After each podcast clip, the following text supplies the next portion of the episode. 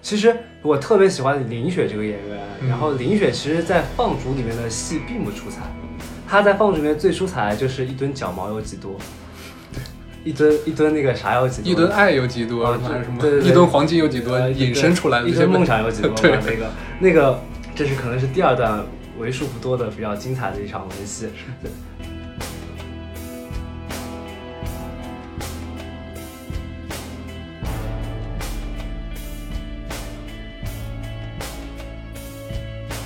就以前香港香港的创作者，他们能接触到的东西跟内地创作者接触到的东西是完全不同嗯的，而他们有很强的这个文化的唯一性。就你说，嗯归属感特别强。嗯，嗯你在归属世界上也找不出另外一个像香港这样的城市。就这么小，几百万人，但是又这么疯的狂向上生长的对城市，然后现在九七年之后，它慢慢慢慢的，它它这个这种唯一性，它就变得它少的了。特殊性没这么特殊了。嗯只剩下很多的情怀。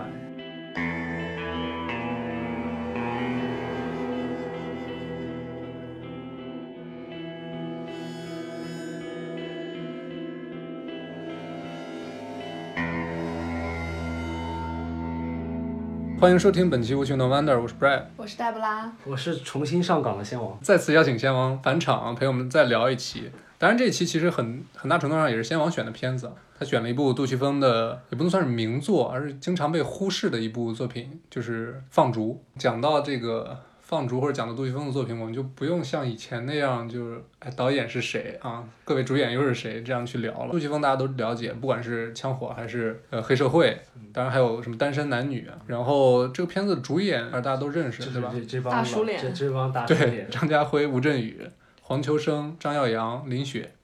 然后还有一个嗯任达华，对。就这这些人，我觉得 都都不太用介绍，就是每个华语观众的心里，就针对这几个人都能数上五六部 特别熟悉的电影了。对是先给有可能没有看过这部电影的观众大体讲一下这个电影的故事吧。嗯枪战，对枪战，枪战，枪战，枪战，对， 就是以几场枪战，然后中间穿插了一些所谓的情节吧，嗯大概就是张家辉这个人嘛，他可能之前得罪了任达华，然后他就被追杀了，然后黄秋生、吴镇宇、林雪和张耀扬，就这四个人好像是发小，好朋友，这个张家辉这个人可能就死定了，怎么着也得天涯海角，任达华也这个黑社会老大也会把他打死。那我们五个人就组团儿去干一票，给张家辉的妻子和孩子留下一笔生活费，相当于是留下一笔遗产。我插一句，其实嗯他关系还比较复杂一点。黄秋生和林雪嗯，是是来杀他的，是来杀他的，然后其实吴镇宇和张耀扬是来保他的来保他的，对。来保他的，其实有这么一层关系在里头。对但他们五个是兄弟，对，其实开场不到十分钟，这这五个人相当于就和解了，嗯，然后就决定一块儿去为了张家辉的妻子和孩子去干一票。这十分钟是我最喜欢的银河电影的十分钟。是那就是先聊一下这十分钟大一，就具体是是一个什么情形吧。就是这部片的开场。其实这这个开场是这个片子一个核心吧，我觉得是一个建立这五个人关系，然后又和解的一个，对，然后之后这个情节才能得以发展。对，就把这五个人的五个人的各个各自的性格，反正我觉得是都给我留下印象了，对因为这其实是一场群戏。对，反正我把它列列作我最喜欢的银河电影的开场，然后第二是大世界，其实这两个都是可以算并列第一，就大世界那个可以载入影史的长长镜头，，对对对。对，其实开头就是两拨人，一波是这个黄秋生和林雪这个组合，是吧？嗯。然后另一波是张耀扬跟吴镇宇这个组合，对，吴镇宇开头点的跟大学家，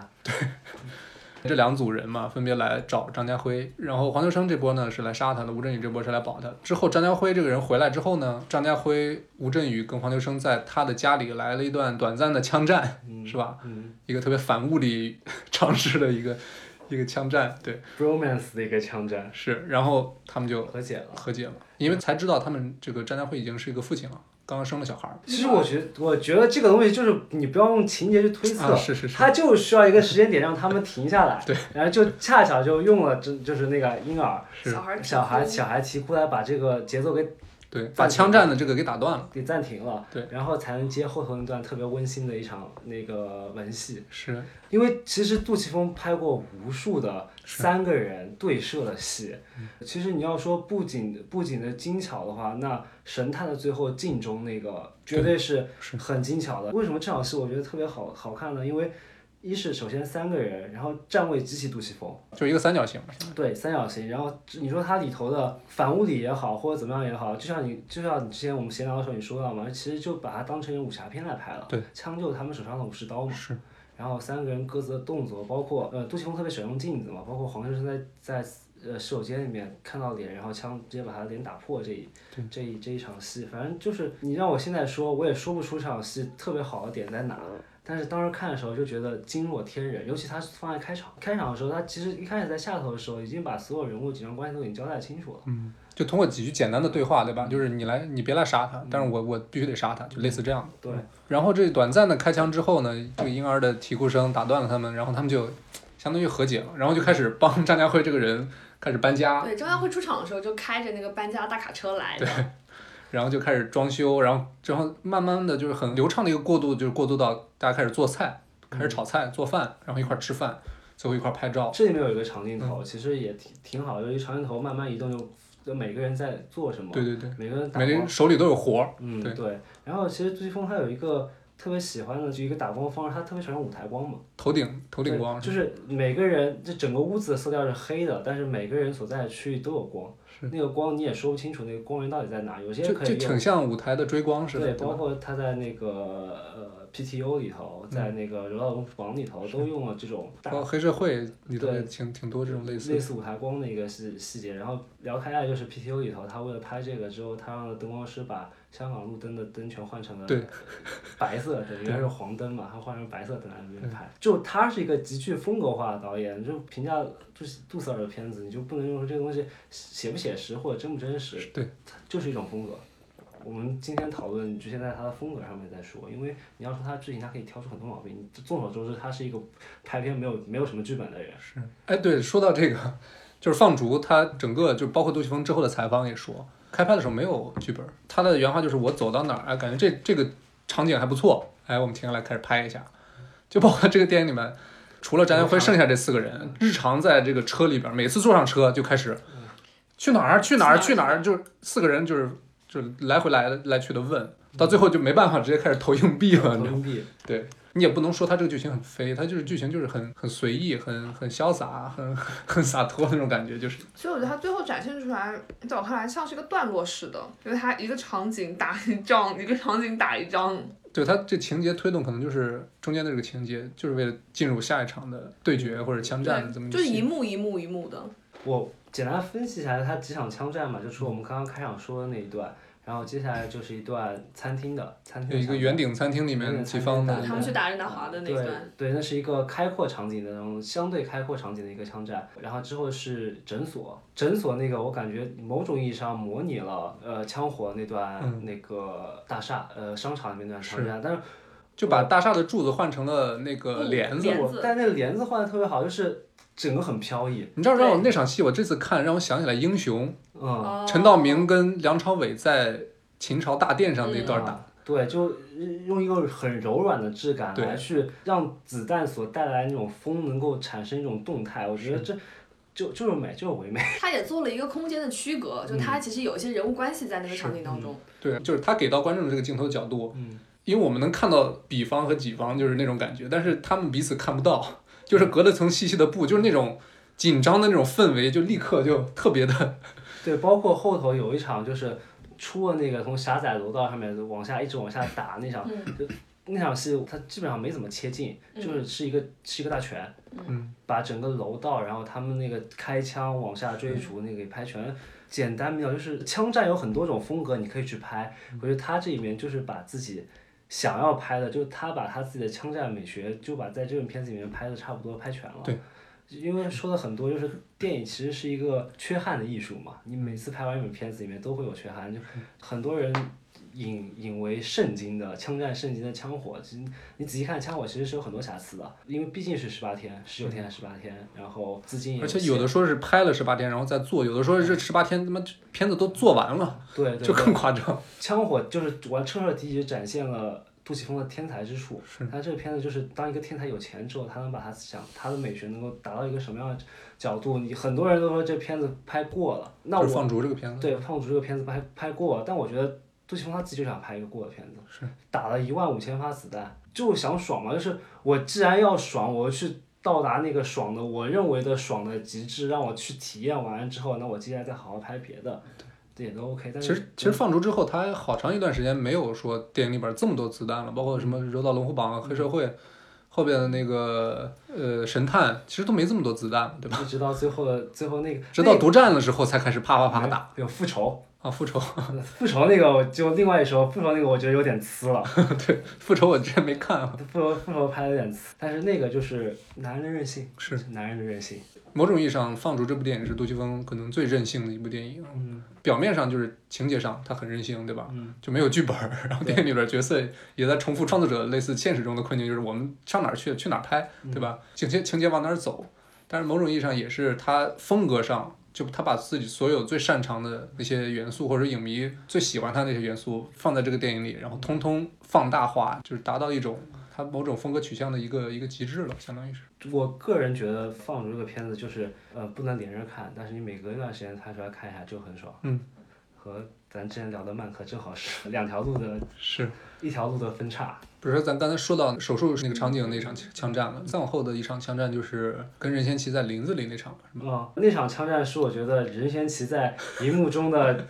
巅高峰光形时刻高光时刻巅峰形象啊！就是我先说搞笑，我先抑后扬。搞笑点就是任贤齐一看，如果不那个时候肯定不会抽烟，不赖抽去嘛，他永远嘴上叼了一根刚刚点着的烟，然后一直叼着，我感觉那根烟一阵风就能把那根烟给吹 掉。然后永远就保持这个姿势，这就是抽烟的人在看电影的时候的一些诡异的，也没有气，他像一个僵尸一样的就抽叼着那根烟，那个烟就是他身上的一部分，嗯，和他的墨镜、和他贝雷帽、和他手上那把狙击枪，对，说难听点就是装逼嘛，说好听一点就是风格嘛。就感觉虽然他不抽烟，但是你必须得让他叼着烟，要不然就没就少点那味儿，对吧？对，就那场任贤齐确实帅，他带穿着一身制服，首先他穿着 制服，啊制服诱惑，对对对，制服就很很戳某些女孩的点，然后又戴着墨镜，对吧？叼着烟，然后拿着这个狙狙击击枪，还还特别准， 对，还特别就整准个下来就确实我之后在港片里面看到拿狙击枪打近战、拿狙击枪当近战武器的就， 就是导火导火线里头的那个甄子丹了。对。但两个人演绎的是完全不同的风格，甄子丹那写实、真打对、紧张、刺激、激烈，但是任贤齐这场就是美，暴力美学。真的是美了，已经不是帅了，是啊对。然后那场戏就整个体现了一种英雄惜英雄，就我们主角团嗯这帮人看到任贤齐枪法特别准，然后就决定想帮帮他，就四个人同时举举着手，然后就是那种，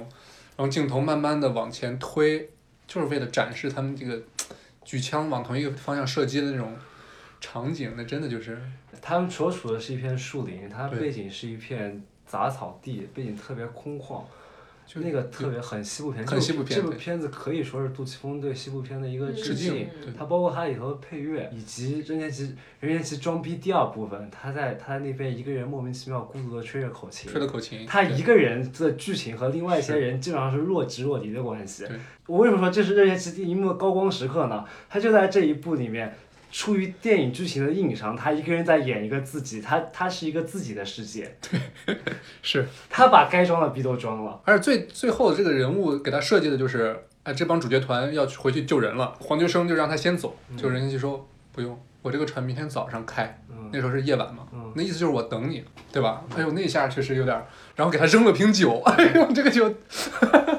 就太 bromance 了，就有点过了。还有要说啥？就刚刚聊到枪战的时候，就是英雄惜英雄嘛。其实这一段在枪火里面是有的，对，有的就是不是接到枪战的时候对那个反派，因为两个人枪战特别准，嗯，两个人在仓仓库对射，直到就互相各自连擦伤的擦伤的伤痕都是一样哦我想起的。来了，一人开一枪，最后最后是没子弹还是怎么回事？到结束这个战斗，这其实是一个神枪手出于对另外一个神枪手的敬佩，对，产生了一种不可言述的男男关系之后，是关系，他们俩的关系就产生了。他们是享受彼此互射，对，这个词儿说出来有点有点奇怪，就是享受彼射击，对彼嗯此射击的那个当下那个状态。就是特别像男生一起打球，然后一起，我决定不把这个词框定在男生，就任何人就在一起从事一项竞技的运动的时候，产生一种竞技体育的美学或者竞技体育的情感，不就在这种地方吗？就有 有点儿那个费德勒跟纳达尔不知道第几次同样站在网球场的两端，然后开始对打的感觉。对，因为其实可以看到里面很多东西其实都是对枪火的呃重复嘛，就是包括人物也是。对，所以我对他的理解就是他想弥补枪火里头的遗憾。嗯就某种意义上，肯定有一部分是缺憾的。对，因为他之前说了，他拍枪火就是因为整个大环境不行，他说那我为什么不在这个是不行九七年对吧？那个时候是九七危机嘛，整个香这港都个金融危机，对都都对笼罩在一种嗯呃回归恐惧当中。对对对而且他好像那部片子是从台湾拿到的投资，嗯，这其实我们再聊深一点，就包括很多人都说杜琪峰是一个作者型电影电影电影人，就是很少人会把一个拍商业片的人或者拍一个动作片。动作片的人列到作者电影里头去。他对自我的表达，只是就是我们看到的那些东西，男人之间的情感是、暴力美学，这是这些东西都是一以贯之的，在他所有作品里面都有某种意义上的展现的。对对，这就变成了一种某种意义上的作者性了。对对，所以这种片子才能入围威尼斯嘛。对，当然当时不知道大家有没有印象，他当时输给了另外一部中国片子。对，三峡好人，对，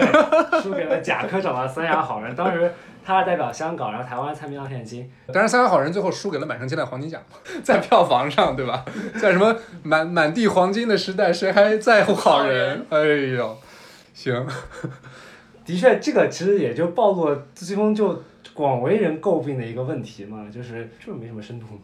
你对他确实他也不追求那个，说实话。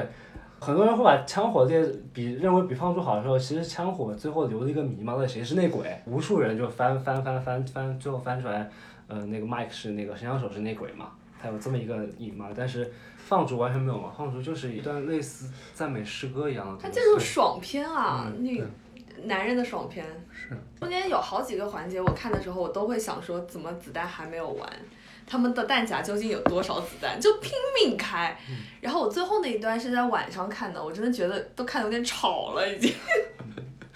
就最后那场枪战戏，都有一场上海戏，旅店那个布局，就那场戏我特别喜欢。他们几个人到不同的酒店，呃，到在不同的房间里面去去接任务那段，那段我觉得是里头，嗯呃，为数不多的文戏里头比较很有意思的很有意思的那场戏非常有意思，非常有意思的那场戏。对张兆辉老师，我对他留下深刻印象，就是他演的这个谢夫，我觉得他在里头这个 Jeff 演的太绝嗯了。就他那个酒店有一点像是那种任务发布场，是不是啊？嗯就像个黑店嘛。就这个谢夫这个人，他应该就是个中转站，有谁想杀人去告诉他，嗯然后他，然后他再去找一些杀手，然后杀手也会来找他，然后发布任务的那一方也会来找他，中介啊，对，就包括以后还有类似这种黑色电影也好，男的浪漫片也好，必不可少的角色那个妓女嘛。嗯，其实我特别喜欢林雪这个演员，嗯然后林雪其实，在《放逐》里面的戏并不出彩，她在《放逐》里面最出彩的就是一吨脚毛有几多，对，一吨一吨那个啥有几多，一吨爱有几多，啊什么还是什么对对对一吨黄金有几多，呃引申出来的一这些吨问梦题。想有几多嘛？ 对那个那个，这是可能是第二段为数不多的比较精彩的一场文戏。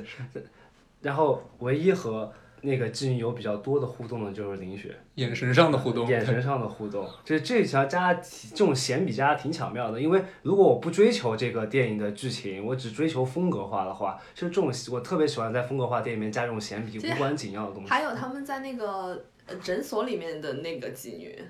是一个妓女，哦，是一个跟是那一酒个跟是一个，所以酒就店里的你是不要一去个管这吗个到底合不合逻辑，其实你要合 合逻辑也很合逻辑，啊反我正一直以为是两个人。全澳门就这么一个妓女，就是到处走来走 去，也恰巧就碰到了。是因为那妓女后来还偷钱，这对，特别还有意思。嗯最后他拿到，他把那个一些黄金给拿走了。就是还是那句话，就是为了某种意义上的极端，然后他选择牺牲了某某些某些程度上情节逻辑上的一些硬伤。就刚才先王说的那个，最后妓女提了那两袋子黄金，然后剩下那些黄金是给了张家辉的那个老婆孩子，所以最后的黄金落入到了两个女人手里，你发现了吗？就最后的男男人的全死光了啊，女人拿到了最后男人的，的爱都是为了女人呀。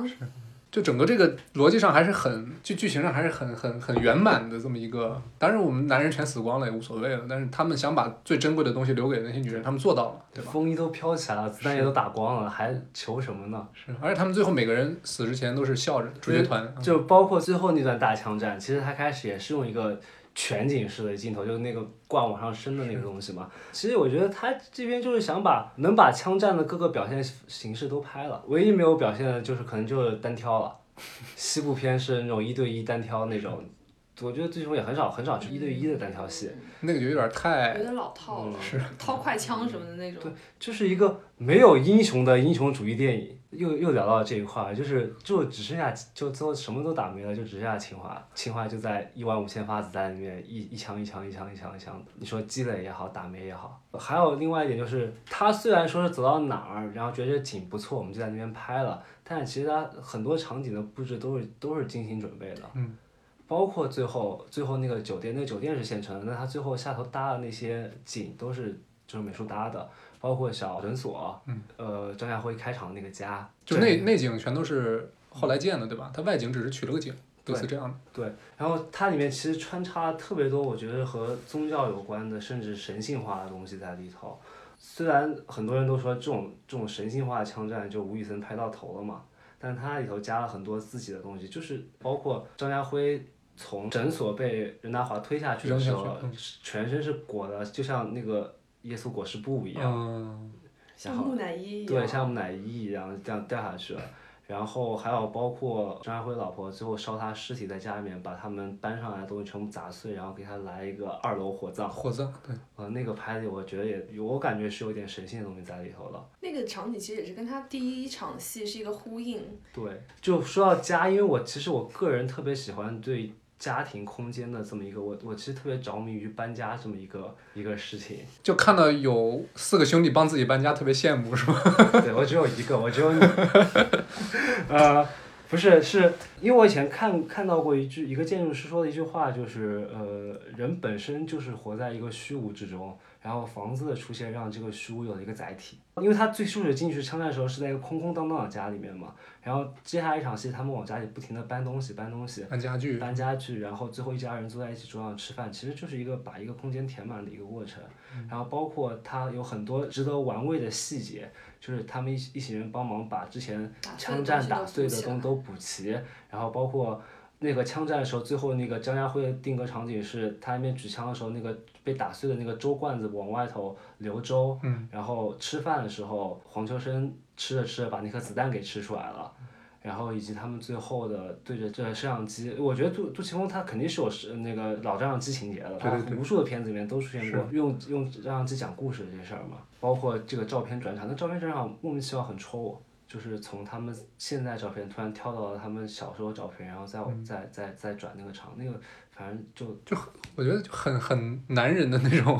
嗯东西。就很兄弟情嘛，他只就说就说兄弟情嘛。其实这个片子它的背景是澳门回归那一年，就是九九年，然后他们在澳门的时候，因为里边有个警察嘛，哦，那个台山佬那个特别有意思。对，，就是那个警察最后就是他们枪战最后一场枪战结束了，嗯，然后他一看点，哦，到点了，到十二点了，行了，我这个可以交班了，可以可以，就是那意思就是权力过渡了，已经 OK 完成了。那可能是故事整个发生的那段，就是结尾之前都是呃，去这个澳门回归暴力前已的。经停止，和平终将诞是，诞其实其实杜琪峰电影里面好多这种类似的这种这也是树大招风特啊。别小的那种东西，就是一类似一些所谓的一些政治隐喻吧。就是那个那个其实也是一样的，那个暗花里头，嗯，暗花里头其实最后那个洪先生到来，其实就是暴力已经停止，和平已经嗯是通过暴力的手段来将和平带到这个香澳门还是香港？澳澳门澳对门。对，它其实有它里边儿有句话就是，洪先生不是一个老头儿嘛，他说嗯这个老头儿都离开这么久了，他能干啥呀？嗯然后这个老先生又是姓洪啊，洪先生嗯，这这个东西我觉得就，咱如果就他多真的说无益了，如对吧？果他真的有这么本这么有本事的话，我倒很想见见他。包包括黑社会里头那个谁嗯，许先生不一样，许先生是爱国的。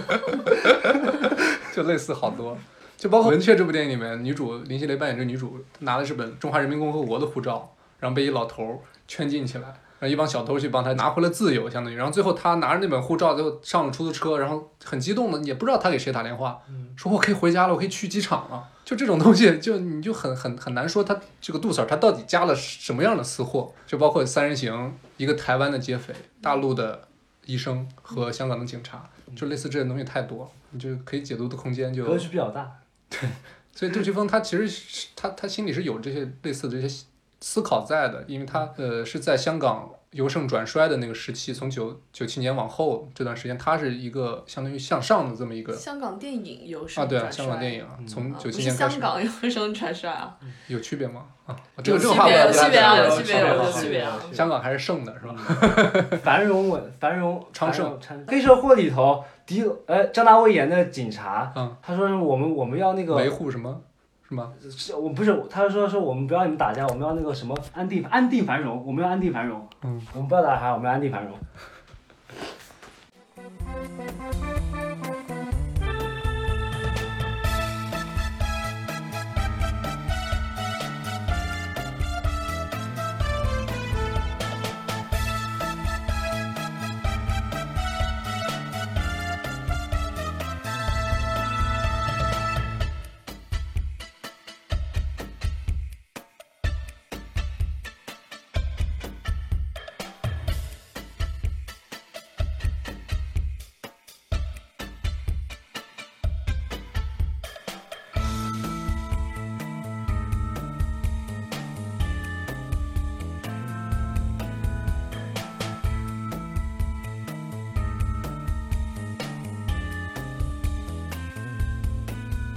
就杜塞尔，他确实在这个香港回归之后的这二十多年，他是一个风格逐渐明确，然后走向成熟的这么一个过程。它是跟香港电影整体的大趋势是逆着的。他我觉得他的巅峰期就是在呃二十一世纪头十年，是就逐渐成熟嘛。我觉得枪火是不算是成熟的，枪火只是在一个他找到了一个风格，对，找到一个风格，灵光乍现。然后不得不说，他就有个有有个过渡，男人收不住也很恐怖。就是后来他又拍一本《复仇》嘛，嗯复仇》请了那个 Johnny Holiday，那个人是什么呢？那个人一个法国人是吧？那个人是法国张学友，嗯啊，特别有名，法国一代歌神、Holiday 嗯假日先生啊， Holiday。你这是学法语就是不一样。然后请过来，然后其实致敬致敬的是那个阿兰德龙嘛。嗯哼。但到后期，其实他拍了好多，就是致敬了好多片子，就比如说，呃，整个《放逐》，我觉得在向西部片致敬，然后就很，像那个《西部往事》，嗯嗯嗯，就是然后不管是那个风衣还是吹口嗯琴，我就感觉《西部往事》，如果你看这个电影，它本身故事也挺，它讲述的方式也挺慢的，但是你绝对被那个口琴洗脑了。你看完之后，狂野西部， 对，然后包括包括，呃但我觉得《放逐》里面也致敬了吴宇森，嗯，有最后一场戏，其实我觉得有点吴宇森的有感觉，点像是嗯，然后包括后头他拍，呃，文雀，我文雀我特别喜欢文雀这片子，但是它里头无数的场景，包括一开始一开始几个人小偷啊、行窃什么，其实是就是大家可以去看一下布列松的扒手，嗯，就是有很多电影，很多老电影，其实我看完之后会觉得没有这么这么厉害，他当时能在影史留名，可能是因为在那个时代。他已经算是非常杰出的作品了，但是其实随着只不过不断的被后世模仿、模仿、模仿，到现在咱们对看再回去看那个源头已经不新鲜了。对我们就就是就和我们现在看《星球大战》一样，我现我当时零零几年的时候看《星球大战》，你你怎么觉得能什么明玩意儿？你怎对吧？么能明白九十九十年代的时候美国人怎么会就是疯狂到什么？当然有有原著七七十年代啊，其实当然有原著的成分在里头，嗯七十年代里头。然后，但是绝大多数你看那个特效其实是过时，尤其说到特效的话，特效是一个特别容易过时的东西。然后还有还有柔道龙虎榜，直知接道黑那泽明。个自三四郎，对对，其实会会有很多迷影的成分在里头。你我们说《鹅岛龙坊》几几年的？零五年的，嗯，对，这就是我觉得他在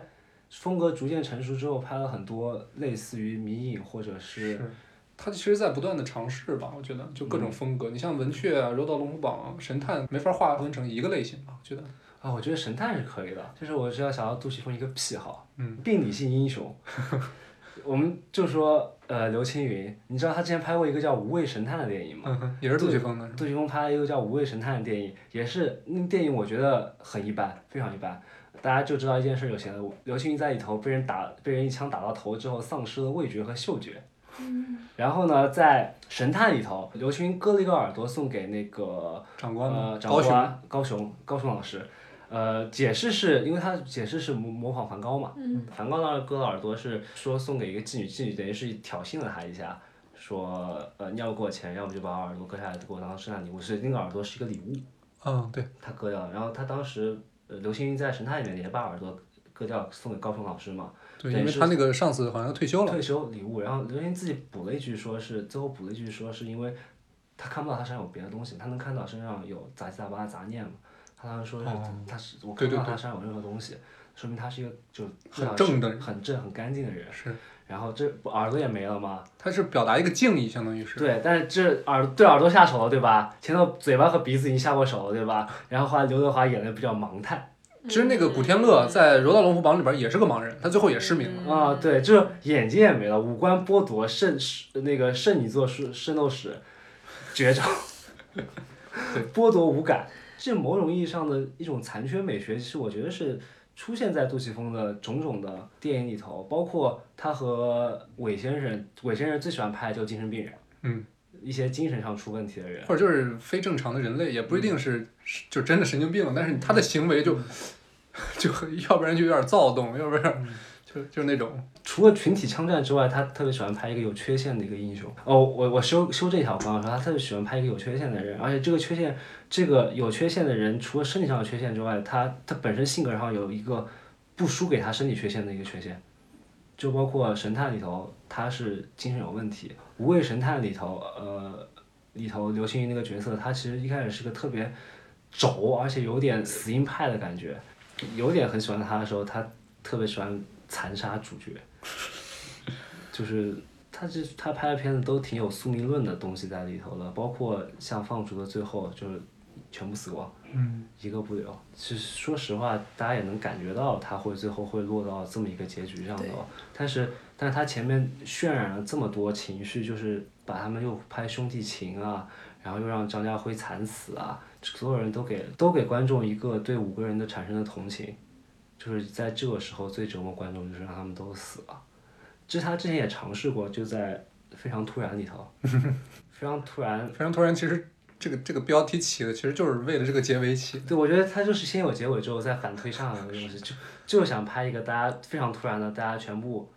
呃，他之前的所有片子我觉得都有这种宿命论的感觉，嗯、包括非常突，我们正好就把他前面几部片子连起来顺一下，挑我挑几部就是比较重点的，一个《刺头的诞生》，然后两个只能活一个，两个只能活一个，暗花非常突然。想要这，因为这四部其实都不是他他挂挂名名导导演，演对。他只是和韦家辉挂名了监制。嗯。然后按这哦，还有暗战，暗战是他自己拍的，安战是自己拍，暗暗战是他自己拍的。安战应该是枪火之后了，对然后之后就是枪火了，他俩同一年，但我不知道谁先拍谁谁谁后拍，嗯他俩是同年拍的，同年上的应该是。毕竟枪火只拍了十几天，嗯，毕竟拍的拍的快。嗯，就他都有一种宿命论，或者是我觉得是有一种死亡崇拜在里头。嗯，我还特别欣赏这一点。嗯、就其实很多人都都很鄙夷宿命论，包括我正好聊接接上次聊的那个萨特特别讨厌那个公民凯恩。嗯。然后巴旦不是说公民凯恩是他看过最最符合存在主义的电影之一嘛？萨特特别讨厌他，为什么？他他觉得只有先把结尾告诉你们，再往推，这是一种宿命论。嗯，嗯，但我觉得这个在电影表现手法里面，在杜琪峰的电影里面并没有问题。其实就是枪火为什么这个这么多影迷喜欢，然后包括包括它为什么这么经典，我觉得除了它本身是一个怎么说呢，也不能说灵光乍现吧，但是它是一个特别极限的条件下，就是大家都有过拍片没有钱的时候，但是杜琪峰在那个那个情况的当下，那个条件下，他迸发出来的是这样一个东西，嗯，那这个就证明他能力所在了。然后枪火是真正像刚才说的，找到了他个人的一个风格，再往后其实就我觉得就是不断的去打磨，不断的去跟银河印象这个团队之间去磨合，对吧？我觉得一直到黑社会，包括之后的神探，这个团队已经磨合的已经就已经是一个破纯青。炉火纯青了，对。所以才能拍到他拍出所有人都觉得杜 Sir 的巅峰嘛，黑是啊社会嘛。这个时候其实就可以简单说一下这个银河印象，除了杜琪峰和韦家辉这两块招牌以外，其他的这些特别重要的组成元素吧。其实，而首先肯定就是游乃海，嗯，可以说和苏锦源吧，和苏锦源，原来和苏锦源，对苏锦，但其实苏都锦源他没跟银河印象合作的那么亲密无间嘛，我觉对得吧？他更像是他韦先前期生的韦先生的那个。他是韦韦韦先生徒弟了。对，然后然后游乃海是一直跟着杜琪峰，对，我记得有一次杜琪峰好像是银河印象二十年，就有办了一个活动嘛，然后当时现场杜琪峰就说了，说这个就是接班人，游乃海，他他就是接班人。包括有一个海报，我印象特别深刻，就是把杜琪峰、韦家辉、尤南海三人的脸也是放成一个三角，但游南海还是以编剧擅长。编剧居多。然后就是像刚才先王说的司徒锦源，放逐就是司徒锦源编剧的。对，是吧就是我觉得就是从最初开始就是一直跟在他身边，也就是说他尽得杜琪峰真传。对，就是尤南海。特别逗的就是有个纪录片嘛，就是讲的是《银河印象》，叫《无涯》，这个 B 站上也有。嗯有一段就是这个尤南海，他跟杜琪峰在某个现场，中午俩人一坐块在儿吃这饭，，对，吃完饭嘛，然后杜琪峰习惯上拿毛巾擦脸，然后旁边尤乃海同啊步，哎呦神同步，擦完脸，然后俩人一块儿擦胳膊，然后把毛巾递回去。哇，这真的是我感觉，因为杜琪峰他首首先就是本世纪前十年他拍片的频率特别高嘛，可能这俩人在片场待在一起的时间比陪伴家人的时间都多，嗯，可能这个尤乃海某种意义上陪伴杜琪峰的时间比杜琪峰儿子女儿陪伴他的时间都长，你知道吗？对，这就我现在想聊一个，就是在很多香港片场，这种很多还是学啊徒制，对学徒制，对导演都这样，更更不用提摄影和就别的各个部门了。就其实，在大陆片上也是这样，但是我只能说是有好有坏吧。因为学徒制的话，相对来说，我见到过片场很多会发生到，在在我看来，就是可能直接对自己的徒弟进行。人身攻击，甚至是羞辱的一个打骂行为那种对打骂那种。我之前和一个导演聊过，他就说是因为随着比如说学院学院体系，中国学院体系慢慢成长，以及更多在国外留学回来的电影人加入到这个会有所改变，但是但是这也是也是一个很难一下子就改变的一个现状，就是师徒制但是这个确实是上个世纪就是有有一种片场留下来的一个一个一个遗产吧。对没办法。先先不论这个遗产是好是坏，它好处就是很多香港的导演、很多香港的创作者、这个电影的从业者都是通过这个方式被培养出来的。嗯，但是它确实也限限制了。你看香港，它可以在短期内那个十几二十年拍出大量的作品，但是往后的这个限续起来就限费制劲了。对，就是这你可原以因很多。可以学学到师傅的一些技巧，但是一种想法是需要自己来培养的，就是你需要自己通过别的一些途径去成为一个，呃，风格化就是一点不同，就是有一点就是我拍出这么风格化强烈的东西，你再学，你没有办法，你把这个风格再用，你就照你就原原模原样抄袭了。没错，就像呃嗯师傅领进门，修行在个人。是，啊嗯就比如说杜琪峰他刚去 TVB 的时候，他是可能在那个王天林，就是王晶他嗯爸手底下当从从厂工开始做嘛。他可能这个是他的师傅，但是他可能精神上的师傅有很多啊，什么梅尔维尔啊，像黑泽明啊，这都是他的师傅，可以说对吧？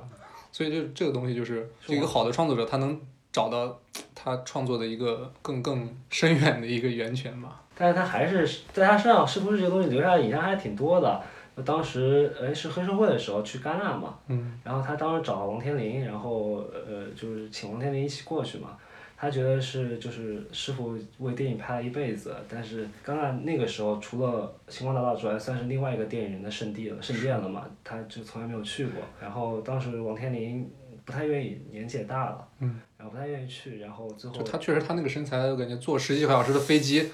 确实有点难受啊。然后魔音炮还是去了嘛，最后回来之后，感悟就是不虚此行。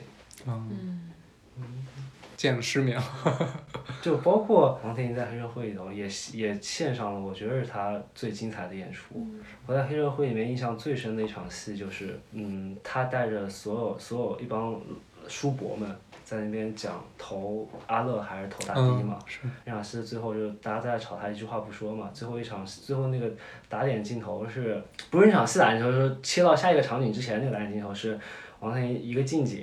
王天在给各位倒茶，然后慢慢慢慢拉开，拉开之后王天说一句来请茶，大家过来喝，然后拉拉拉出一个全景，然后再调整一下机位，正好一个包全了他整一个讲话的那个会那个会堂的那个整个气氛，然后就是非常香港。杜琪峰的电影里面有非常很多香港城市的印记。然后包括他当时那个慢悠悠的弦乐，非常古典的弦，呃，非常中国传统的弦乐，然后配上去那一场，你会觉得这其实是一场，其实就是语言上的，因为选选大哥嘛，选曲嘛，是一场非常激烈的，其实吵得吵得不可开交。他直接把一个场子的节奏给带得非常平缓，然后有一种从他的脸拉拉拉拉拳，然后拉到那个拳击的时候，你会觉得他就代表了这整一个场子帮会的精神。嗯，就是他就是在那边的，直至直直至拉到最远最远有一个他们有一个创始人的呃照片挂在墙上，somehow 他就代表着黑社会的，他要拍那个精神选举嘛，election 嘛，他就是那个那那那一块代言人。嗯，确实，杜琪峰他把王天林其实把他放到好多电影里边都演了一个地位挺高的一个黑社会分子。当然，这个黑社会是一个这个电影里面是一个代表，他确实把王天林往上捧的这么一个角度吧，一个态度吧。这个游南海之后，除了这个司徒景元，对吧？司徒景元他其实在银河印象成立的前期，他大量的参与了创作，然后放逐他又回来了。然后其实现在我们说，呃，银河印象铁三角是杜琪峰、韦家辉和游南海。其实之前的这个也是杜伟游，但是之前那个游是另一个游，是吧？叫尤达志这位导演，但是他在九九年之后就其实相当于是出走了，就停止了跟银河印象合作。但是他后期他一开始去马来西亚拍电视剧，后来又来了这个大陆拍电视剧啊。对啊他他的作品是非常突然，嗯两个只能活一个和暗花嗯。这个是他在银河印象这个序列底下，他挂名做导演的三部作品啊。虽然是在枪火之前，对吧？但还是我觉得起码锻锻炼了银河印象这个队伍吧，基本上确立了银河风银河早期的一个风格。打响了这个招牌。嗯，但是这两说像我说这两个就是，呃，虽然韦家辉和杜琪峰都是挂的是监制，嗯，但是非常巧妙的是，尤达志离开银河之后就很少或者是再也没有那种风格的，有那种电影，但是没有能再能达到那个高度，所以其实从某个侧面可以看出来，当时不管是传闻中杜琪峰亲自上阵拍了，还是还是他真的只是做一个监制，就是可以看得出来，这整个银行银河印象早期基本上还是杜琪峰一个人个人以他为中心。心的，嗯对，对，直到直到到枪火，甚至再往后的时候，大哥决定亲自上场。那时候他其实已经四十多岁了，嗯其实也不能说他大器晚成吧，他其实之前已已经是一个挺成功的一个导演，但嗯是他真是等到四十岁之后才真真正开启自己属于自己的那个电影的旅程啊。是然后再往前，其实其实有那个一个字头诞生，肯定是得说一下的。嗯这个基本上这个字头诞生也就代表着，对虽然银河之前也有别的片子，但是这个片子基本上可以确立就是银河这个字头的诞生。，不管是韦家辉还是杜琪峰，还是这帮演员，对吧？嗯，就整个这这个这个团体算是成型了，有点儿出出具形象规模了。对，然后他他其实这这片子拍的也很有意思，就是现在看这个风格，可能包括《罗拉快跑》这种，其实是汤姆克威那个，其实是有有类似的片子出来，但是我可以想象就是，有的时候你还得把自己放回那个时代去看这个片子。那个时候看这个片子，可以想象它能给观众一种怎样的一个视觉和及逻辑冲击。包括那片子，其实当时有这片子其实有很多可以说的点，就呃，当时王家卫拍的那个《堕落天使》嘛，张大宇演广角大广角拍的嘛，其实那个片子也是用大广角拍的。然后杜塞尔自己亲自下场替韦家辉说过话，就是因为那个《一个错诞生》是比《堕落天使》要晚的，所以大家先入为主观念就是学了嘛。嗯，但杜塞尔下场之后，他也没有去否认说学到底学不学的事儿，他只是说就是无论从结构。还是从呃用这个镜头的叙事也好，他觉得这种片子是优于那个《堕落多了天平使》时，对，当时世界电影其实都有一种就偏风格化的表达嘛，包括这片子里面有很多很多现在看来，当时可只能说是炫技，但是也会让人耳目一新的东西。就是它效果好不好，先另说。就比如说他们在他的第一段里面，洗浴中心打打劫的时候，有一段是直接整个镜头翻过来倒着拍的，那一长段长镜头大概呃肯定一分多钟吧，估计那那那一整段整个镜头颠倒了，就看过去你视觉又是一片混乱。但是你这么一说的话，就是我就说这个东西到底是效果好不好另说，但是对于当时来说，的确是一个创举。然后你这个我后来看另外一本书上的时候，说是它有一个就这个倒错，在这种片子里面还有另外一个另外一个应用，就是也是第一部分里头，呃，刘青云和李若彤，嗯，在做爱的时候。他采用的是一个非传统的女上男下式。这个非传统。要哦看女生愿不愿意。对，根据根据波尔迪厄的理论的话，这就是一个男性生殖器的一个倒错。嗯，嗯，最后就是正好是有两段翻转，就可以联系到一起来说这个事嘛。然后之后这一段就等于是等等于是这一段非常给人感觉就非常错乱以及呃混乱的这么一个叙事，然后就其实最后结果就导致了其实就全军覆没，就是一个不太好，就是混得好就是花开富贵，混得不好就全家富贵嘛。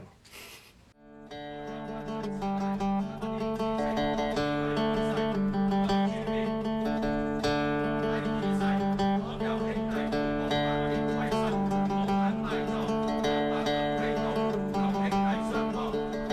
Gõ Để không bỏ lỡ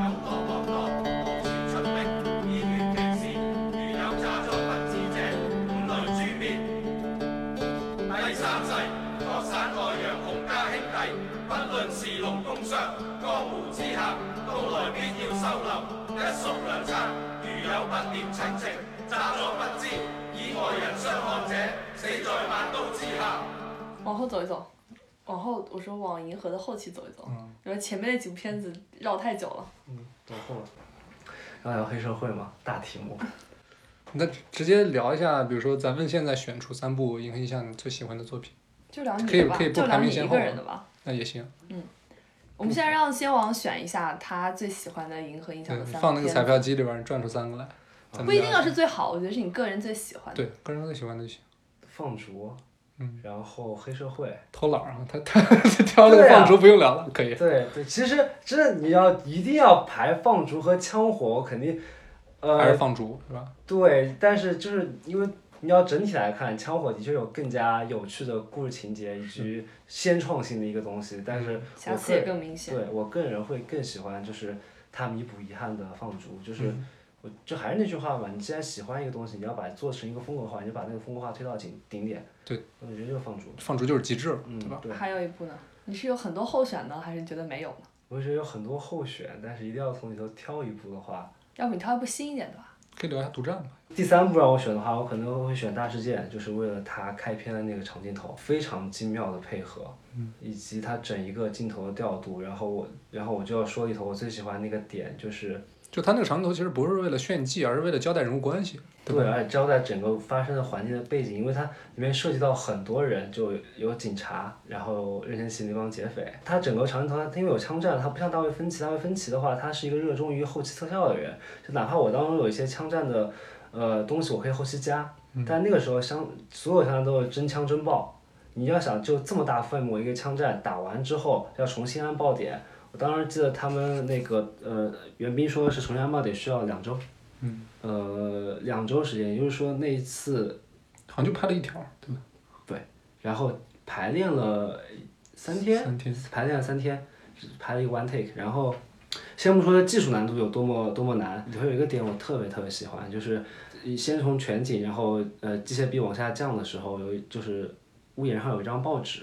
然后那个报纸被风吹起来，然后镜头跟着那个报纸往下降啊降，报纸飞落到警察车上，警察从车里面镜头贴近警察从车里面拿起那张报纸开始看这个报纸，然后交代报纸上给出的信息。然后再往下走，这就我觉得这是一个，因为我没有求证过这个这个这个等的东西当中是用特效衔接的还是就是实拍的，因为我对香港电影了解，我觉得那应该是实拍拍出来的。他不像大卫芬奇，他那么喜欢用特效，要大卫芬奇的话，我肯定就觉得那张报纸特效做的。对，反正这因就是为报纸太不可控了，相当于是。对哎你不知道它飘哪儿去了。就光光这个，我就可以给这个镜头打个八分了，满分十分，满分十分。 嗯然后他另外一个点是，就杜塞尔其实，在片子里面探讨了就是新闻，这个一个当时来说是一个，就和我们现在聊的凯恩是很像的一个新闻对于整个呃舆论对于整个事件一个暴力事件走向的一个控制以及影响，对，以及包括对于执法机构、暴力机构以及整个当时旁观围观的一个人群，各式各样的人的都会有一个影响。他其实就等于是把他把枪战在拍完纯粹枪战片之后，他开始思考就是整个暴力的另外一种走向，以及整个暴力在社会上产生的一个反应。是，包括他他特别喜欢拍的另外一个，我都不知道他和香港香港警队的关系到底有多铁，他特别喜欢拍坏警察。以及警方行一些示呃示范的东西，从暗暗花开始，暗花梁朝伟那个简直就是一一个黑到底。对，一黑到底，最后直接直接成为了成为了另外一个杀手，甚至以那个杀手身份死去，直接一黑到底了。然后包括包括很多像黑社会里头，然后像大事件里头，神探里头那大反派就是一警察，嗯对神探，然后还有 PTU，他呃，先不说就是直接把警察刻画成反派这这这一番，我们就说另外一个他他表现了很多警警方在查案过程中的一些示范的东西，或者疏漏的东西，或者是呃自身的产生的一些混乱。或者是道德上的一些。嗯对道德上的一些问题嗯警察暴力，就是他作为一个制止暴力的执法机构，他本身参与到暴力之中，甚至会会增加这个暴力的成分。我觉得他这是杜塞尔后期前期会有影子，后期着重探讨的一个事儿。包括他在 PTO 里头，你觉得 PTO 说的是那句穿上衣服就是自己人呢，还是说还是想展现的是一个一个混乱且有点失范的世界呢？穿上衣服就是自己人，这句话就有点儿，有点有匪帮气，派有了点匪气，对对，有点帮匪派的气感觉。有点匪气的感觉在里头了。然后，然后他反过来拍拍黑社会的时候，他拍了个选举，一个和平选举。对，但我觉得这其实也是有呃有很多种理解，有说是影射政治，但如果我们往正能量方向去说的话，其实也是在另外一种，就是他有人说他影射民民主民主制度嘛，就是另外一种方向来想，就是你要往正一点想，就是在这么一个暴力的环境下，你无论去怎么样去奢求这么一个看上去很合逻辑，甚至是一个完美的东西，它最后结果仍然是暴力。它哪怕最后暴力被暴力终结，回归平静，它仍然就是暴力。所以我觉得它是用暴力粉饰的和平，对。表面是和平的，暴力都隐藏在和平之下。所以我觉得，对于杜琪峰来说，最吸引我的就是，呃，他那个挥之不去的宿命论，就包括就包括放逐里头不知道去哪儿扔硬币那个事情，特别喜欢拍一枚硬币的正反面，就警察就是一枚硬币的正面，然后黑社会可能是因为因为因为硬币的反面，以及包括。两个只能活一个，二选一，然后呃一个字头的诞生那种，然后后期嗯其实我觉得这一点就跟香港这几十年的大背景是逃不开的。我觉得所有在香港进行创作的人，可能都会多少面他对这么一个这个对，话题一聊起来就就太就大太了。嗯大了，确实。其实像银河到近些年就很少了，不能说它风格化，不能说它的风格在减退，但是它这么有力量感的片子变少了，跟那这它些产肯定量也是在有明显关的系减的。退，对是吧？对，就是就度过这么一个十年的焦虑期之后，像什么是香港电影，香港电影往要往哪里走，其实是一个非常大的一个议题，甚至是哪怕到现在都没有找到答案。就是当初的答案是北上合作拍片嘛，你们不觉得就像是，就以前我们不是老说说中国中华民族是一个大融合的民族嘛？所有的东西跟这个汉民族啊，其实就是汉民族融合之后都会被同化。我觉得香港导演北上啊，都多多少少也有一点这种感觉。那、他们北上不是说把香港的电影带到用这个大陆的资本或用大陆的市，然后来吸引大陆的市场，而是被大陆的创作环境所同化了。我觉得北上的那些片子很难说他们是我们想象中的香港的片子。就我们挑几个典型嘛，嗯陈一可定要辛，啊，当然陈可辛就拍出了《中国女排》嘛，你看啊，然所以啊，后刘伟强拍《无间道》的刘伟强拍出了《中国机长嗯还有那个啊，拍《红海行动》那个人，》，林超贤，嗯林超贤，林超贤，就是不然都是 这样啊。林超贤，当然也有什 么周星驰、徐克这种想拍啥拍啥但的，是吧周星驰、徐克，我觉得情况有点不太一样了。嗯就他他们们也在是顶香级港的讨论创作的也不是本来这些问题嘛。就是徐克，因为徐克他其实是个他不是个香港本地出生的人那，哎徐克是个技术派啊，我觉得他到后面，他反而他拿了资本、拿了自由度、拿了市场之后，他反而玩的更空间更大了一点。包括陈可辛他其实也不是香港本地出生的，可能他啊们对嗯相比杜琪峰这种土生土长在九龙城寨的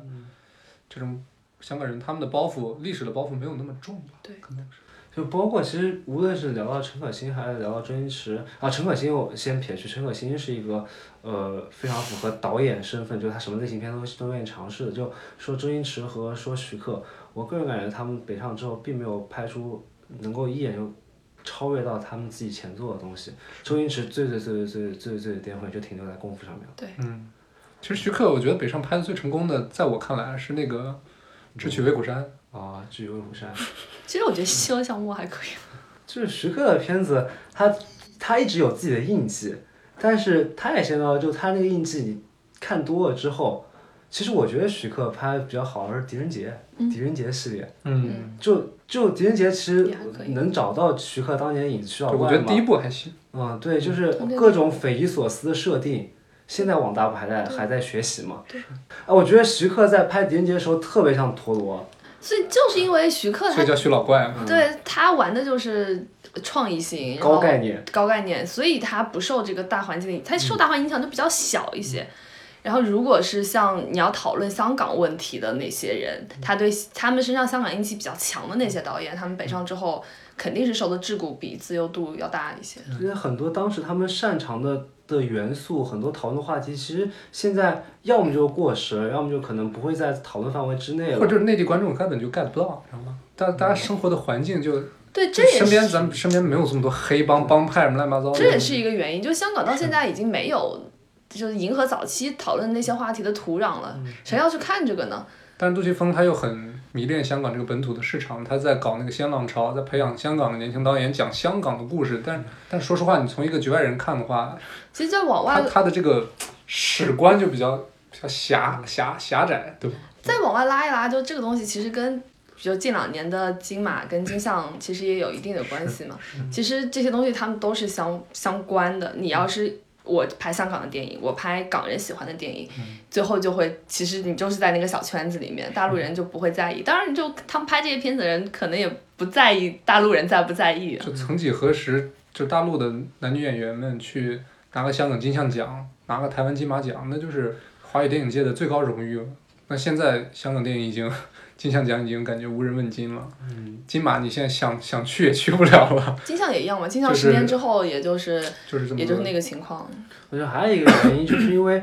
呃和我们内地快速发展有关。就是香港，我我小时候对香港的印象就是大城市繁华，一个唯一一个讲华语的一个讲华语文化的地方，感一觉个国可以际大都市，感觉可以和纽约、巴黎并称的一个地方。但这么多年，其实北京、上海那个时候，北京的城市片最顶尖的也就是那个《阳光灿烂的日子》那种 了，就是北京的，因为大家看很老北京，非常北还是京。胡同的，对，非常胡同，非常非常有那个时代的热印印记。但现在其实城市，北京、上海不输香港。对，你要讲城市的故事，我们大陆也大陆也可以有城市的故事。当然，这点我特别想提，就是中国，我觉得中国和韩国、日本比的话，就是我之前跟你聊过这事儿，就是没有好的城市电影。对，就也可能是因为时间就是城市化起起步比较晚，时间比较短，嗯还没有这么多积淀。也是因为香港的，就接着这个话讲，就是香港它这个地方的特殊性，其实在减小，在减退。就以前香港香港的创作者，他们能接触到的东西，跟内地创作者接触到的东西是完全不同的，而他们有很强的这个文化的唯一性。就你他说们其，归属感特别强，文嗯，化你的归在属世界上也找不出另外一个像香港这样的城市。就这么小，几百万人，但是又这么疯的狂向上生长的城对市。然后现在九七年之后，它慢慢慢慢的，它它这个这种唯一性，它就变得它少的了。特殊性没那么特殊了，只剩下很多的情怀在慢慢的，我们一起慢慢的消费。但是有些人，有人觉得就是内地在戏香港的血嘛，但啊我啊但是就我所以，我感觉这些话题真的可能树大招风这种就拍到头了。你后面你再怎么去拍这个话题，你怎么嗯但去是拍？树大招风，我印象里是他还是拍的回归之前的事儿吧。他拍的他结尾就是在回归那嗯个时候就停了嘛。对，所以啊，就就是那个时期的那个话题，就是只能拍到这里了。嗯，你九七之后的故事其实是另外的故就事。像黑社会三一直出不来一样。对啊，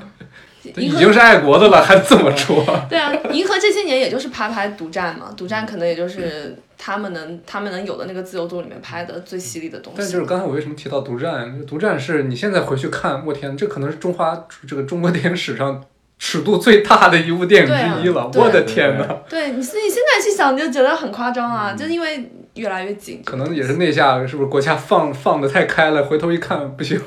有点后悔了。所以怎么说呢？老姜那句话怎么说来着？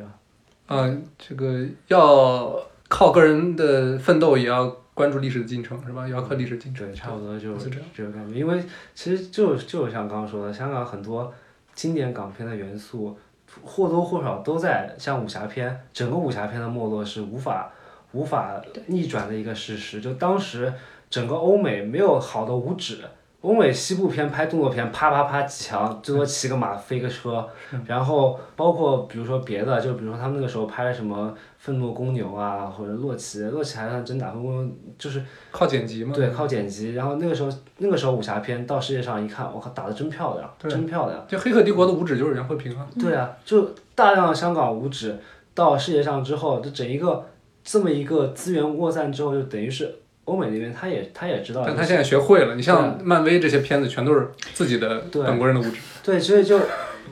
写武侠片就是没落是一个，哪怕徐浩峰，徐浩峰，徐浩峰走另外一条路，还原真实武侠世界。那其实有一句说一句，就像徐浩峰拍《倭寇踪迹》的时候，我第一遍看的时候觉得特别闷，后来后来反过来再看一遍的时候，会觉得嗯考究，还不错。嗯真讲究。然后这是一个武侠片没落，那就等于是香港的左臂右膀就已经断了一臂了。然后再说，呃，因为时代原因，社会在进步，呃，时代变得更加和平了，所以枪、枪战。黑帮枪片，黑帮片，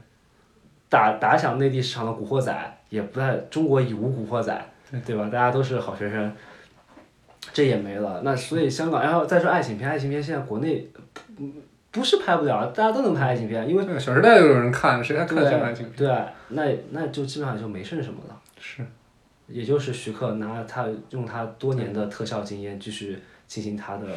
他的，再加上九十年代那帮最顶级的演员也好，导演也好，慢慢的这个老去了，嗯所以就是他们确实是港式爱情后继无片，人也就是拍到那个余文乐跟郑秀文的叫什么来着？余文乐跟杨千拉嬅，杨千嬅余文乐和杨千嬅，那个《叫志明与春娇》，对春娇与志明，志明与春娇就。那个确实拍到头。哎，可以聊一下彭浩翔啊！彭浩翔以前是我特别喜欢的一个香港 导演，啊现在也拍对了我当时觉得这个人可以可以接上香港电影的大旗，但是他其实现在也是进军内地之后也退回去了，他是退回去那个。嗯对他的退回是那个，这两年讲讲香港导演，可能也就曾国祥，嗯，但曾国祥他那个故事他第一部高度其实高就是高度高度统一化，对啊他就是，他第一部电影就是跟内地深度合作的，嗯拍的是内地的事儿对，用的都是内地的演员。嗯就现就象有一点儿我觉得挺逗的，就接着刚才那个，嗯就是枪战，就是杜琪峰都说说枪火那个戏根本就不真实，因为保镖他不可能让他带枪的呀。嗯然后就很多人问，这个黑社会里边怎么打架全都拿刀啊？嗯，很简单，你拿刀被抓了判了刑，跟你拿枪被抓判了刑，那是天壤之别啊！ 所以他拿刀啊。我就想起刚刚那个曼克也他说一句话，就是那个呃赫斯特对那个曼克说的，说美国有多少人一辈子遇到过几个黑帮？对，也是一样的，就是我们那个时候想想，可能香港是一个什么枪支管制特别松散，杜琪峰自己也说，香港人一辈子也见不了几支枪。是，啊那其实这是一个想象的空间，这是一种怎么说它的风格化的一个东西，但是这个就现在可能行不通了。那这个也就这个这个标签慢慢地被撕掉之后，那还剩下什么呢？刀枪棍棒，武侠片没了，枪火也不行了，那么他拍《华丽上班族》也也票房也不就行，那样。当然好不好看那就见仁见智了。啊，其实有一点，香港有一点是可以继续说的。香港的美食，杜琪峰里头的吃拍的特别好， 这是他绕不开的一个话题。然后这就要提到我特别喜欢的林林雪老师了。林雪老师是一吃个饭很无论香无论他吃什么东西，我都觉得那个东西特别特别香。我当时看完《神探》，我啥都不记得了，我就记得林雪老师在对那对边对点什么了，呃，干烧刺什么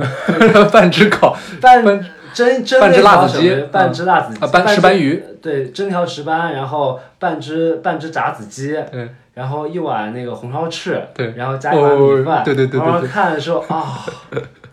然后包括我印印象最深的就是，我觉得他片里面最好的一句硬硬广是那个大迪哥打电话。八点钟有骨气不见不散，有骨气是香港一酒楼他们赞助商，就等到可以，等到疫情过去的时候，大家可以约去香港玩一下。其实嗯我嗯我是确实是没去过香港，你们都去过是吗？去过，是什么感觉啊？是如果港片情节的话，过去就当时还去九龙九龙塘警署那边看了一下，那边就是很很很繁荣，很安定，是吧？但啊就城市景观来看的话，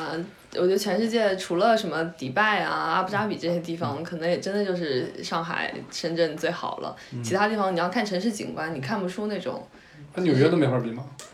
纽约，纽约是纽约，曼岛是曼岛，就是这哦还曼哈差距还是很顿大的。对，其所以你看去香港看城市景观已经没什么很大的意思了，对看的是那种香港味道， 这样前讲。对前前年还有就是去香港买东西嘛，买东西我嗯有香港不是之前那篇过春天嘛，我我有亲身经历过春天失败，就是最后还是交乖乖的交了税，嗯然后然后那你现在有三亚了呀，对现在有三亚了嘛，也不用去香港了，所哎以对，就是香港它，它过去的那些优势在一点一点的分给嗯，其他的地方。当然这也是有意的。就里面吃东西会讲的很讲，如果说回放逐的话，里面有一场吃饭是林家栋对于对于那个吉祥叔说的，吉祥叔说蒸了一碗鱼翅，鱼翅锅巴，然后煮了一条什么，呃，生力还不是，反正那个鱼，我也不知道他普通话该怎么说。然后林家栋说了一句：“那个鱼当然要蒸啦，你这个鱼翅搞什么锅巴？”然后我当时不知道为什么，可能我对我我比个人比较喜欢吃粤菜，我觉得他们这些词儿都特别嗯，特别有特别有感情，包括黑社会里头，他们一起在那边吃那个烤鸡什么的。嗯，哎，我觉得港片的味道很大部分来源于就是美食的味道。就闲聊几句，其实我一直对香港没有什么港片情节，你知道吗？就可能也是年纪的问题。我觉得八零后对，他对香港电影的情节肯定比九零后要深嘛。其实小时候他我小时候其实就看日本动漫，看完动漫之后就开始看电影。就是那个文化补给的问题，就是你你长大的时候，你那段时间你的文化补给来源是哪儿的？八零年代那帮人，他就是港片喂养起来的嘛。是，等到年纪更大一点了，决定要认真看港片了，你才你就知道你一定要去看这个粤语的，你不能看国语的，要看这个原声的。但是原声的好多又很难找资源，你知道吗？这就是很阻碍。就那天我想下《暗花》，想下个粤语版高清的，哎呦，我也是下了他妈的半个小时，就是，就其实都是成本嘛，反正就是，其实说白了还是没有那么，没那么喜欢。对粤语，粤语也是，无论是香港娱乐，香港娱乐业一个非常大的一个标志嘛，就是广东话。对。就是说起小时候，我其实是有一点港片情节的，因为小时候家里没什么事儿干，呃，我那小时候平时我属于就寒暑假父母都不在家，就我一个人在家那种，然后我只能去碟片租碟看，反正那个时候租的很多都是港片嘛，然后家里看看看看，什么好片烂片都看过，都都都都挺都觉得特别好。我当时我印象特别特别深，我当时那段时间我觉得全世界拍的最好的电影是什么？你知道吗？是《天堂口》。啊、哦我就看，我就我就看过听这到么，我也觉得还行。我就看过这么几部片子。起码起码那个组合也是那年，你像两岸三地关系多好啊，啊、一个大陆的男主，一个台湾男主，一个香港男主，对，然后后来后来后来机缘巧合，我我又从某个地方拿到一张破事儿的碟，冯浩翔那个片子，我看的时候哇，真厉害，真厉害，真厉害，真厉害，都是大明星，都是大明星，就那几张脸，没想到现在还是他们几张脸。嗯，OK，感谢收听本期《无情的 Wonder》，我是 Brad，我是黛布拉，有机会我们再一起聊，我是贤 王。我一直我下次我可能会换个称呼哦，各位， 下次再提醒大家，下次再提醒大家。我们下期再见。